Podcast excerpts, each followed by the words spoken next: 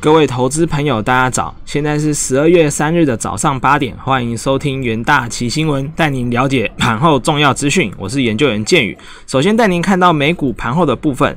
周三新一轮刺激法案乐观情绪，辉瑞利多疫苗的消息推动价值股上涨。原油反弹提振能源股，但是小非农数据不佳，抑制了涨幅。标普费半两大指数连续两个交易日写下历史新高，台积电 ADR 自昨日的一百美元的历史高点回落。那众议院议长佩洛西和参议院院长呃民主党领袖舒默呼吁国会立即谈判，并要求以九千亿美元纾困提案成为谈判的基础，但随即遭共和党参议院领袖麦康奈尔。反对后者持续推动一项规模五千亿美元的计划，但民主党人认为规模过小。美国财长梅努钦表示，总统川普支持麦麦康奈尔的提案，不过民主党领袖表示，跨党派议员提出的九千亿元美元的刺激应该是国会磋商的一个基础。联准会主席鲍威尔周三表示，费德不急于缩减购债计划。他与财政部长梅努钦在纾困计划方面并没有分歧，强调美国国会会采取更多的经济刺激措施。预计 FOMC 本月开会将提供新的资产购买计划指引。联准会发布最新的褐皮书报告。新冠疫情持续带来压力，重创美国企业家庭。十二个费的分行地区中有四个地区近几周的经济几乎是没有成长。全球新冠肺炎疫情持续发烧。据美国约翰霍普金斯大学的即时统计，哦，全球确诊数已飙破六千四百二十九万例，死亡数飙破一百四十八万例。美国累计确诊超过一千三百八十六万例，累计死亡数超过二十七点二万。中场，美国道琼指数上涨零点二帕，收二九八八三点七九点；标普五百指数上涨零点二帕，收三六六九点七三点；纳斯达克指数下跌零点零五帕，收一二三四九点三七点；费城半导体指数上涨零点二四八，收二二七一六点三六点。那在纽约汇市的部分呢？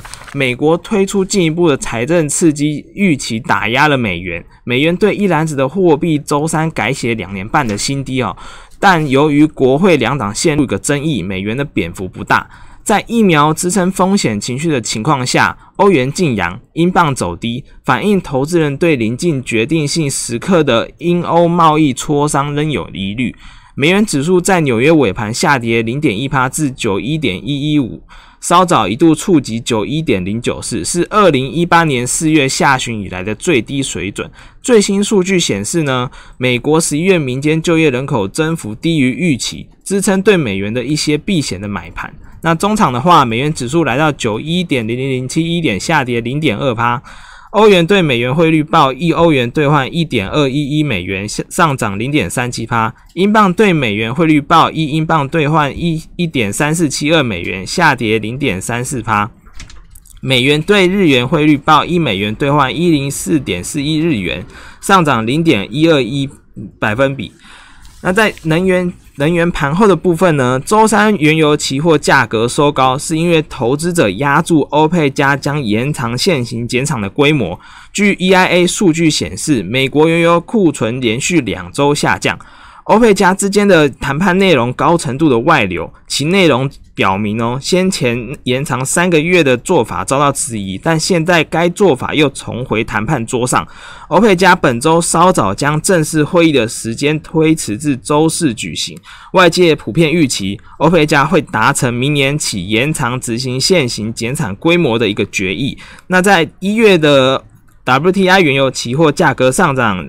一点六趴，收每桶四十五点二八美元。二月的布兰特原油期货价格上涨一点八趴，收每桶四八点二五美元。那在贵金属盘后的部分，昨日黄金价期货价格上涨。接近一周的高点，主要是因为美国重启新冠疫情纾困方案的一个谈判，增强了一个市场的信心，再加上 ADP 小非农数据低于市场预期，激励了黄金价格。那在中场的话，二月二月的黄金期货价格上涨零点六趴，收每盎司一千八百三十点二零美元。三月的白银期货价格下跌零点零四趴，收每盎司二四点零八美元。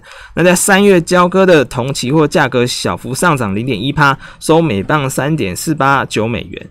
那一月一月收割的白金期货价格上涨零点八八，收每盎司一零一二点一零美元。三月交割的钯金期货价格下跌零点九帕，收每磅二四零八点二零美元。那在国际新闻的部分呢？费的褐皮书表示，经济适度成长，疫情导致部分辖区放缓或是停滞。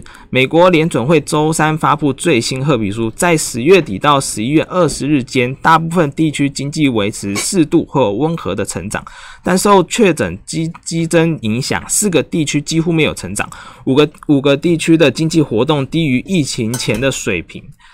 费德费德预料，二零二一年拖拖欠贷款的现象将会更普遍增加。褐皮书中显示，中西部受到疫情打击格外的严重。随着确诊激增，费城和中西部四个辖区中的三个辖区都回报，十一月初的经济活动开始放缓。制造业、物流、营建和成屋销售等产业表现高于平均，银行贷款组合恶化，尤其是零售、观光还有酒店业的商业或贷款。费的预料呢，二零二一年的的拖欠贷款现象将更加的普遍增加。大部分辖区企业的展望仍维持一个乐观，不过由于疫情升温、封城力道加强。失业救济金等纾困等到期的影响，乐观情绪有所减缓。由于经济前景仍然笼罩在疫情的不确定性当中，联准会主席鲍威尔本周敦促国会应通过更多的纾困案，以以应对疫情加剧的一个趋势。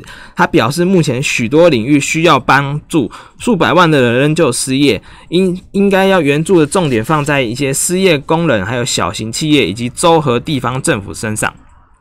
下一则国际新闻部分，美众院正式通过中企监督法案。美国众议院周三通过外国公司控股责任法案。受此消息影响，中概股盘后走跌，新能源股重挫。自瑞幸咖啡、爱奇艺、好未来教育、跟谁学和万国数据等中企接连爆出做假账。诈欺投资人中概股信任危机不断的引爆，外国公司控股责任法案被视为主要限制在美中国企业的一个问责法。五月。参议院投票通通同意后，周三众议院正式通通过表决。该法案目前将直送白宫，等待美国总统川普签署立法或予以否决。该法案要求企业证明其不受外国政府拥有或控制，并且还规定，外企若连续三年未遵守美国上市公司会计监督委员会的一个审计规定，将会禁止其在美国的任何证券交易所上市。那在经济日报头版部分呢，台股冲关，金涨万万事。台股昨日由全网台积电领军，带动电子股走。电子类股强势领涨，加上投信、自营商、寿险资金还有中实户等内资稳盘追捧，加权指数濒临万事大关，再创再创历史的高点。由于台积电肩负的比台股大涨的一个攻坚的关键啊，市场预期今日若台积电攻上攻上并站稳五百元，台股将正式攻克并突破一个万事的一个关卡。美股周二科技股领涨。台股昨日盘中在台积电、联发科等全指股领先带动下，冲上一三九九五点，再写历史的一个新高。那中场的话，指数上涨是上涨一百零三点，收一三九八九点。上市柜成交量合计为三千七百六十亿元，其中上市为两千九百零二亿元。三大法人进出方面，合计买超台股三十点六三亿元。其中外资买超二五点四五亿元，投信买超一点四九亿元，自营商买超三点六八亿元。八大公股行库昨日则是转卖为买，买超零点二三亿元。那外资的话，昨日扩大买超逾一万张的台积电，持股比重回升到七六点四二趴。